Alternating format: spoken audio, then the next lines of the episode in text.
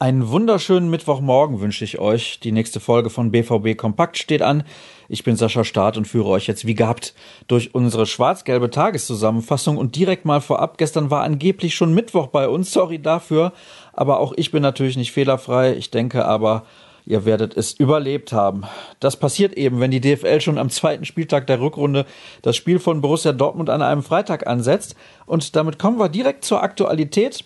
Gestern fand die Spieltagspressekonferenz statt und Lucien Favre bestätigte, dass Thomas Delaney, dann Axel Sagadou und Marcel Schmelzer für das Spiel am Freitag keine Rolle spielen werden. Delaney hat Knieprobleme, immer noch nach seiner Operation. Dann Axel Sagadou leidet an einem Muskelfaserriss und Marcel Schmelzer hat Trainingsrückstand, ist aber generell wieder fit. Ob Shootingstar Erling Haaland sein Heimdebüt gibt, ließ Lucien Favre offen. Eine Lobeshymne gab es aber trotzdem. Als er ins Spiel kam, war sofort Energie da. Er macht immer Druck, trainiert immer mit Vollgas, lobte Favre die vorbildliche Einstellung des Norwegers. Es ist super, solche Spieler zu trainieren. Holland bringe in jeder Einheit eine gute Einstellung mit.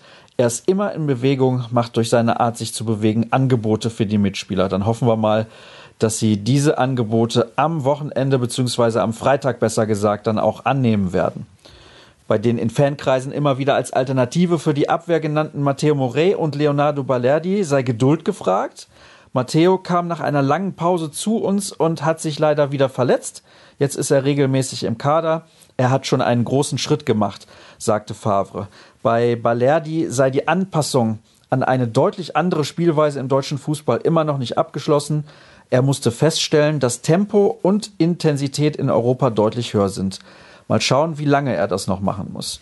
Über die Defensive sprach er auch und meinte, wir können nicht immer fünf Tore schießen, um zu gewinnen. Wir müssen mit mehr Konzentration spielen und ein paar Aktionen besser antizipieren. Natürlich kamen auch Fragen zu Paco Alcázar auf, logisch. Favre meinte dazu, wir sehen uns jeden Tag. Gestern haben wir uns zweimal getroffen, weil wir zweimal trainiert haben. Wir werden sehen, wer im Kader ist und wer nicht. Ich kann nicht sagen, ob er über die Transferperiode noch in Dortmund bleibt. Ich kann darüber nichts sagen, ich weiß es nicht.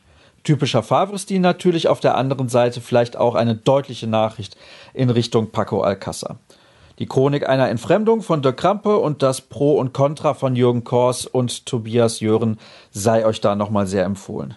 Genauso wie unser wöchentlicher Podcast. Da spreche ich mit Dirk nochmal ausführlich über das Spiel in Augsburg. Wir beantworten extrem viele Hörerfragen und schauen schon mal etwas voraus auf den Kick gegen Köln morgen Abend.